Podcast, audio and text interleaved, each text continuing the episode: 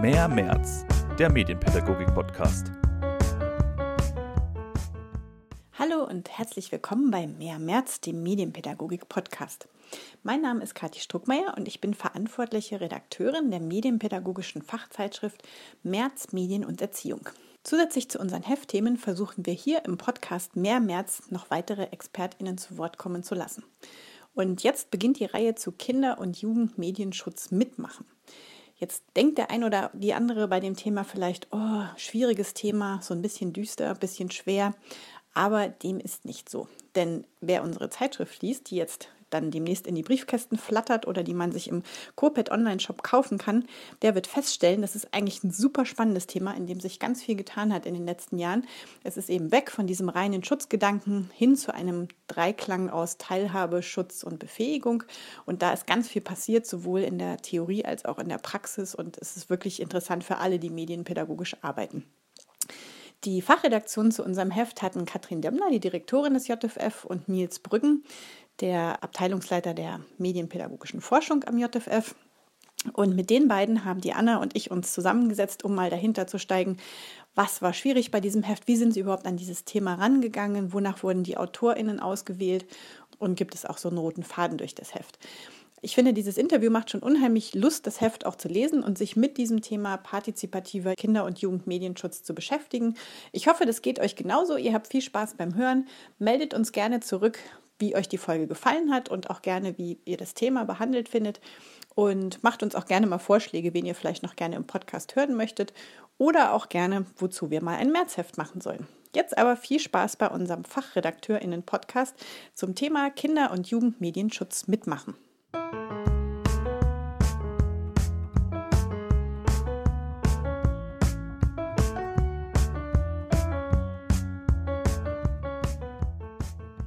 Also, hallo und herzlich willkommen bei Mehr März, heute beim FachredakteurInnen-Podcast. Und meine Kollegin Anna Penz und ich, wir begrüßen hier heute bei uns in unserer neuen Folge zwei ganz besondere Gäste, nämlich Katrin Demmler, Direktorin des JFF Institut für Medienpädagogik. Herzlich willkommen, liebe Katrin. Hallo, freue mich da zu sein. Und Nils Brüggen. Er ist Abteilungsleiter der Forschungsabteilung im JFF. Hallo Nils. Hallo. Ihr beide seid ja die Fachredaktion von unserem aktuellen Heft zu Kinder- und Jugendmedienschutz mitmachen. Und wie zu jedem Heft jetzt im letzten Jahr wollen wir mit euch im Fachredakteurinnen-Talk über euer Heft reden und wie es so zur Idee kam und zur Entstehung. Liebe Katrin, lieber Nils, steigen wir doch einfach direkt mal ins Thema ein. Welchen Bezug habt ihr zu Kinder- und Jugendmedienschutz und warum war es euch ein Anliegen, dazu eine März-Ausgabe rauszubringen? Wir haben tatsächlich an, auf ganz unterschiedlichen Ebenen in unserer Arbeit gerade in den letzten Jahren, aber auch schon äh, lange Zeit äh, einen engen Bezug zum Kinder- und Jugendmedienschutz, ähm, da wir ja gerade mit einer Idee, die jetzt in der letzten Zeit äh, stark in den Fokus gerutscht, äh, gerückt ist, dass also Kinder- und Jugendmedienschutz nicht nur als Schutz, sondern in der Verbindung mit Befähigung und Teilhabe gedacht werden muss, ähm, mit unseren medienpädagogischen Arbeit immer einen Beitrag äh, auch zu einem sicheren und kompetenten Umgang äh, mit Medien äh, beitragen wollten. Konkret haben wir aber in den letzten Jahren auch äh, die äh, Zukunftswerkstatt zum Kinder- und Jugendmedienschutz bei der damals noch Bundesprüfstelle für jugendgefährdende Medien mitbegleitet, wo eben genau diese Wandlung, die ich gerade angesprochen habe, ähm, auch mit vorbereitet wurde, im, äh, die tatsächlich konkret auch mit dem ähm, neuen Jugendschutzgesetz zusammenhängt, äh, dass also Kinder- und Jugendmedienschutz nicht mehr nur allein als Abschirmung gedacht wird, auch vom Gesetzgeber her, sondern dass da eben diese Trias gedacht wird aus Schutzbefähigung und Teilhabe. Ja, und vielleicht, wenn ich darf, würde ich gleich ergänzen, dass äh, wir ja auch mit ganz vielen Partnerinnen und Partnern aus ganz Deutschland immer wieder im Gespräch sind und an uns als Medienpädagogisches Institut auch eben gern die Frage herangetragen wird, ja, wie, ja, wie können wir denn äh, Kinder vielleicht noch nicht unbedingt, aber wie können wir Jugendliche denn jetzt auch wirklich dann beteiligen? Gerade auch bei beispielsweise Selbstkontrolleinrichtungen. Also so die Frage, äh, wie ist das denn möglich? Und insofern uns die ganz akut jetzt eben mit der Novellierung auch diese Frage beschäftigt hat, ähm, was ist denn da möglich? Denn äh, so sehr wir Partizipation in jeder Form unterstützen und fördern wollen, ist es gleichzeitig ja eben einfach, äh, es muss für die Jugendlichen, die man eben teilhaben lässt, ja auch Sinn machen. Und ähm, das ist gar nicht so leicht zu beantworten, die Frage. Und deswegen haben wir gedacht, da würden wir gerne mal einen Fokus drauf legen.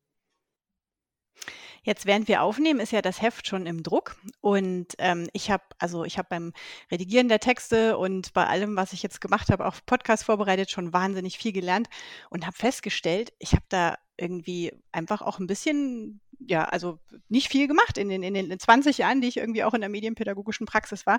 Ich hatte immer so ein bisschen das Bild Jugendschutz. Das sind so arme, bemitleidenswerte Menschen, die in dunklen Kammern sitzen und furchtbares Zeug gucken müssen und mich immer gefragt, wie man das eigentlich so aushält. Und das war, also das kam immer so schwer daher. Irgendwie fand ich auch so Jugendschutz. Ne? Aber mit dieser Erweiterung eben, wie du schon gesagt hast, gerade Nils, ähm, Teilhabe, Schutzbefähigung, äh, macht das ja auch nochmal so eine ganz neue Dimension auf. Ne? Aber ich habe das Gefühl, ich bin vielleicht nicht die Einzige, die sich so ein bisschen um dieses Thema Jugendschutz gedrückt hat, irgendwie so in der Medienpädagogik. Vielleicht hat das ja auch Einfluss auf die Konzeption des Hefts gehabt. Oder wie seht ihr das? Bin ich die Einzige vielleicht doch? Ich glaube nicht, dass du die Einzige bist, Kathi. Ähm, ich äh, denke, es ist tatsächlich äh, die, die, die Breite des Jugendschutzes, des Jugendmedienschutzes in unserem Fall ja, ist, glaube ich, tatsächlich äh, kann, kann man noch viel diskutieren und kann man noch viel auch Menschen erwärmen dafür. Also faktisch ist es auch so, dass Medienpädagogik an vielen Stellen ja in das Feld des präventiven Jugendmedienschutzes einsortiert wird. Ja, das heißt eigentlich alles, was wir machen, hat auch die Funktion von präventivem Jugendmedienschutz. Es ist nicht die einzige Funktion, die wir haben, aber es ist eine zentrale Funktion. Und insofern ist auch vor dem Hintergrund der gesetzlichen Grundlage, auch des Sozialgesetzbuches, ist eben unser Handlungsfeld darin verortet. Und diese, dieses Bewusstsein dafür, dass eben der äh, Jugendmedienschutz nicht dort anfängt, wo es darum geht, ähm, Inhalte auf eine, äh, also den Kindern nicht zugänglich zu machen, die problematisch sind, sondern eben Kinder fit zu machen in hinsichtlich dessen, dass sie eben auch das auswählen, was für sie gut ist. Ähm, das ist die andere Komponente und dazu gehört natürlich auch die, äh, die Information und der Dialog mit Eltern, die Information und der Dialog mit Fachkräften. Und diese ganze Breite, da glaube ich, kann man vielleicht auch ganz viel noch zum, zur Erweiterung des Renommees des Jugendmedienschutzes beitragen. Auch wenn natürlich diese eine Funktion, dass es zentral ist, dass es Inhalte in den Medien gibt, die so wie sie sind oder die Inhalte dann, dass die für Kinder oder Jugendaugen, Ohren nicht geeignet sind. Das ist natürlich eine wichtige Funktion auch des gesetzlichen Jugendmedienschutzes. Dann finde ich interessant, also bei den Heften, bei der Zusammenstellung der Hefte wird ja auch immer darauf geachtet, dass die Autorinnen, Autoren unterschiedliche Blickwinkel auf ein Thema werfen und Perspektiven reinbringen. Was lag denn euch bei eurer Zusammenstellung ganz besonders am Herzen? Denn wir wollten unterschiedliche Perspektiven auf dieses Mitmachen und Teilhaben ähm, am Kinder- und Jugendmedienschutz ähm, werfen und da unterschiedliche ähm, Handlungsfelder einerseits einbeziehen, also in denen das geschieht, und andererseits eben aber auch ähm, Grundlagen betrachten. Das heißt, ähm, es gibt ja einen Beitrag, der eher so entwicklungspsychologische Grundlagen vorstellt, die auch ähm, also im dem kinderrechtlichen Diskurs spricht man von den Evolving Capacities, die immer berücksichtigt werden müssen. Und ähm, uns war ein Anliegen, eben konkret in diesem Beitrag einen ähm, Text auch mit aufzunehmen, der das mal differenzierter darstellt, äh, in welchen Altersstufen denn welche Voraussetzungen eben auch für Teilhabe gegeben sind.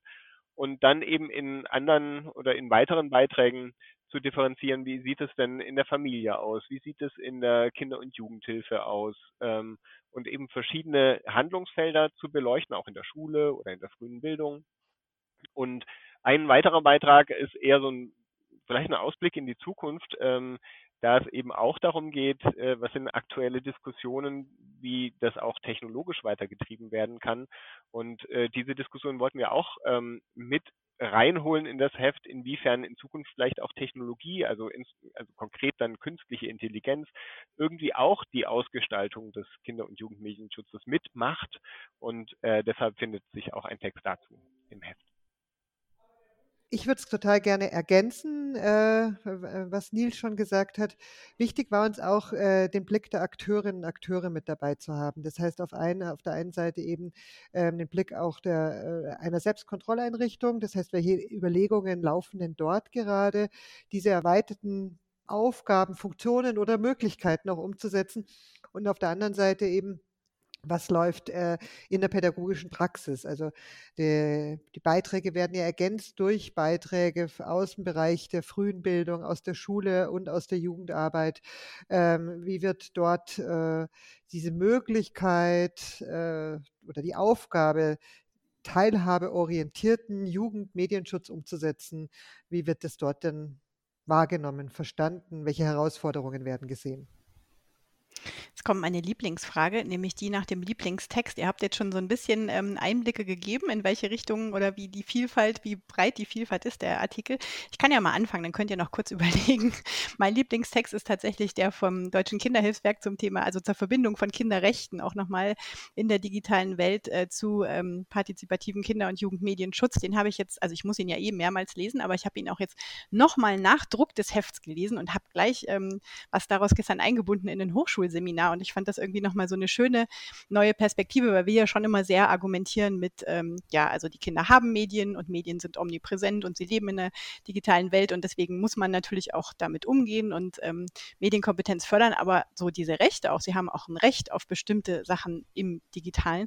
Das finde ich nochmal eine zusätzliche super Perspektive, die ich bis jetzt auch noch nicht so angewandt habe, irgendwie so in Elternabenden oder äh, Fortbildungen. Wie sieht es bei euch aus? Was ist euer Lieblingstext? Die Frage ist an die äh, Fachredaktion immer so ein bisschen gemein, weil wir uns natürlich, also wir haben uns lauter Autorinnen und Autoren rausgesucht, äh, die, die, wir lesen wollten. Ja, also sonst hätten wir ganz grundsätzlich unseren Job schon mal falsch gemacht. Äh, und uns hat keiner enttäuscht und uns hat vielmehr, das muss man vielleicht an der Stelle sagen, gefreut. Dieses Jahr stand ja in einer gewissen Weise oder die letzten zwei Jahre sicherlich sehr stark äh, stand Jugendmedienschutz im Fokus, weil ja die Novellierung viel diskutiert wurde und Menschen, die sich damit befassen, wirklich schon viel schreiben mussten und sagen mussten zu dem Thema. Umso mehr hat es uns gefreut, dass wir wirklich einfach äh, die Zusagen bekommen haben, sich eben unter dem, der Perspektive, die wir uns gewünscht haben, nochmal mit dem Thema auseinanderzusetzen. Ähm, ich mag tatsächlich sehr gerne äh, den Einstiegsartikel auch, also die entwicklungspsychologischen Grundlagen, weil ich äh, die so für ganz wichtig äh, finde. So ein bisschen letztendlich auch anschließend an das, was du gesagt hast, Kathi, ähm, in dem Fall eben so vor dem Blick anzuschauen, was machen können, äh, was machen und was können Kinder in einem bestimmten Alter denn, was für Aufgaben, was für Entwicklungsaufgaben haben sie und wie setzen denn dann da unsere pädagogischen Ansprüche an? Also wo, wo, was ist überhaupt eben sozusagen so der Ansatzpunkt? Und das ist äh, auf einer gewissen Weise Grundwissen, ja, und auf einer anderen Weise aber gerade finde ich, wenn man eben in so, mit so einem Thema sich auseinandersetzt, immer wichtig, sich nochmal zu vergegenwärtigen. Und ähm, da haben äh, die Autorinnen ja auch nochmal einen sehr starken Blick auf das Soziale gelegt. Und das äh, äh, finde ich da sehr, sehr wertvoll in diesem Beitrag. Ja, ich finde es auch total schwierig, jetzt da einen Artikel herauszugreifen. Und natürlich will ich jetzt in der Vorrede eigentlich alle Beiträge an, ähm, ansprechen und würdigen und kann mich eben den Vorreden auf jeden Fall anschließen. Wenn ich aber tatsächlich nur einen an, äh, äh aufgreifen darf, äh, so habe ich das jetzt verstanden, ähm, dann würde ich tatsächlich den zur, ähm, zur Kinder- und Jugendhilfe herausgreifen, weil ich da nochmal spannend fand, ähm, zu sehen, wo eigentlich auch schon Strukturen oder Ansätze in den Strukturen sind, in den Selbstvertretungen, zum Beispiel von den ähm, äh, BewohnerInnen, die in ähm, äh, Einrichtungen sind und dort äh, sozusagen ähm, äh, eben außerhalb der Familie ähm, aufwachsen, dass es da eben durchaus schon selbst Vertretungen gibt, ähm, die eben eigentlich auch schon von sich aus ähm, an vielen Stellen ähm, und in vielen Landesverbänden solche Medien- und äh, Jugendschutz oder Jugendmedienschutzthemen aufgegriffen haben und da eigentlich auch eine aktive Teilhabe betreiben. Und das fand ich ähm, ein so ein Element, wo sichtbar wurde, dass es auf einer strukturellen ähm, Ebene schon Aktivitäten gibt und auch Strukturen gibt, die, die man auch noch weiter einbinden kann, die sonst gar nicht so im Fokus stehen. Und das fand ich so einen, einen Mehrwert auch ähm, in dem Heft, ähm, der so über den üblichen Diskurs hinausreicht und das fand ich toll. Mich würde jetzt auch interessieren, wie sieht denn ein gutes Aufwachsen mit Medien aus Sicht des Kinder- und Jugendmedienschutzes heute überhaupt aus? Das ist übrigens eine Frage, die wir allen auch noch kommenden Podcast-Interviewten ähm, stellen werden. Also so eine gemeinsame Frage. Also ein, ein, ein gutes Aufwachsen ist auf jeden Fall geprägt davon, dass es eine zeitgemäße Befassung mit den aktuellen Entwicklungen gibt. Also das äh, heißt äh, die Frage, welche Angebote gibt es jetzt und heute und wie können wir jetzt und heute mit diesen Angeboten umgehen? Welche Themen, welche Interessen, welche Belange, welche Probleme haben Kinder, Jugendliche, Familien, Fachkräfte jetzt und heute, wie können wir sie dabei unterstützen? Also eine kontinuierliche Weiterentwicklung zu garantieren, halte ich für ganz wichtig. Deswegen auch tatsächlich finde ich sehr spannend, sich auch mit Themen eben wie KI-Technologien auseinanderzusetzen, ähm, die möglicherweise ja auch eben eingesetzt werden können, um äh, sozusagen äh, kontinuierlich äh, Inhalte zu überprüfen. Ähm, und äh, das, äh, das Zentralste aber ist, dass ich ähm, für ähm, das auch gute Aufwachsen mit Medien heute eben diese Befähigung in dem Dreieck äh, zwischen Schützen vor den Inhalten, die ähm, wenn auch vielleicht nur kurzzeitig verstörend, bis hin aber zu entwicklungsgefährdend sind, äh, einer Befähigung zu einem eigenständigen, möglichst souveränen Umgang mit den Medien und einem Ermöglichen von Teilhabe mit und in den Medien. Also ich würde es tatsächlich sehr gerne an diesen drei äh, Gestirnen aufmachen und da, wenn wir es da schaffen, dass die Protagonistinnen, das heißt die Fachwelt, die Bildungseinrichtungen, da Hand in Hand arbeiten und letztendlich schauen eben, wie sie diese Befähigung unterstützen können. Und ich denke, das wird schon auch in diesen pädagogischen Blickwinkelartikeln, also sozusagen aus der Praxis nochmal deutlich, dass es viel zu viele Hindernisse gibt, sich dann eigentlich wirklich mit den Interessen von Kindern und Jugendlichen auseinanderzusetzen, sondern im Fokus stehen erstmal die ganzen Hürden, die man zu bewältigen hat, wenn man das tun möchte. Und letztendlich also, dass wirklich Kinder und Jugendliche im Zentrum stehen können. Das wäre das, was dann ein gutes Aufwachsen ermöglicht aus meiner Sicht. Ein gutes Aufwachsen mit Medien würde dann aus Kindersicht bedeuten, dass man den eigenen Interessen auch in den Medien nachgehen kann und dort die Möglichkeit hat, äh, die Potenziale, die Medien bieten, äh, zu nutzen und zugleich, also ähm, mit den altersbedingt gegebenen Möglichkeiten zu nutzen oder denen entsprechend zu nutzen und zugleich eben aber ähm, davor gewahrt sein, dass es vollkommen überfordernde ähm, Erfahrungen dort gibt, dass es aber dennoch auch Erfahrungen gibt, mit denen man zurechtkommen muss und dass es dafür aber eben Angebote davor gegeben hat, die einen darauf vorbereiten und währenddessen gibt, die einen unterstützen als Kind. Und das wäre, glaube ich, so der, der Rahmen aus Kindsicht gesehen oder formuliert, wie dann ähm, ein gutes Aufwachsen mit Medien gelingen kann. Und da müssen dann ganz unterschiedliche Akteure jeweils eben einerseits für den Schutz, für die Befähigung ähm, sorgen, aber eben auch, und das finde ich wichtig, für die Teilhabe, also dass es auch diese Räume gibt, in denen diese Teilhabe stattfinden kann. Zum Abschluss nochmal, für wen sagt ihr, ist diese März-Ausgabe jetzt besonders geeignet? Wir sagen natürlich eigentlich immer für alle, aber vielleicht gibt es ja nochmal äh, Zielgruppen, wo ihr sagt, da würde es sich wirklich lohnen, einen intensiven Blick nochmal drauf zu werfen. Ich würde natürlich sagen für alle, aber äh, man könnte es auch so eingrenzen, auch für alle, die vielleicht auch so einen Blick hatten, Jugend, kind, oder Kinder- und Jugendschutz ist eigentlich ja nur das Abschirmen. Und ähm, ich glaube, wir fokussieren jetzt mit dem Heft eben auf eine Facette, die in dem neuen Verständnis von Kinder- und Jugendmedienschutz eben viel stärker geworden ist, die es auch schon länger gibt. Das hat, Katrin, du hattest das ja gesagt, dass es so ja den präventiven Kinder- und Jugendmedienschutz ähm, schon länger gibt und, und da ganz viele tolle Angebote ja schon länger bestehen. Aber das so als Raum oder Ort auch für Teilhabe zu denken und auszugestalten, das ist, glaube ich, ein bisschen neuer und bietet aber total viele Anknüpfungspunkte für viele, die in der Medienpädagogik sich vielleicht bislang immer so, so vor dem Kinder- und Jugendmedienschutz eben ein bisschen geziert oder gedrückt haben oder im, im, äh, auf Distanz waren, weil das waren ja tatsächlich auch gesetzlich eher die, die die ähm, ekligen Inhalte wegsperren. Und ähm, das ist, glaube ich, jetzt schon eine andere Grundlage und ich hoffe, dass wir da ähm, Perspektiven aufzeigen, wie man da auch sich breiter in der Praxis mit in Verbindung setzen kann.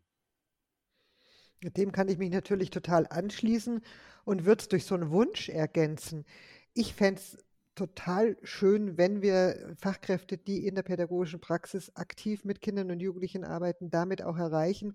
Und mich würde einfach wahnsinnig die Rückmeldung interessieren. Also, also wenn, wenn wir eine Diskussion aufmachen könnten, wenn es uns gelänge, eben zu dieser Frage, was braucht der frühpädagogische Bereich, um das zu realisieren?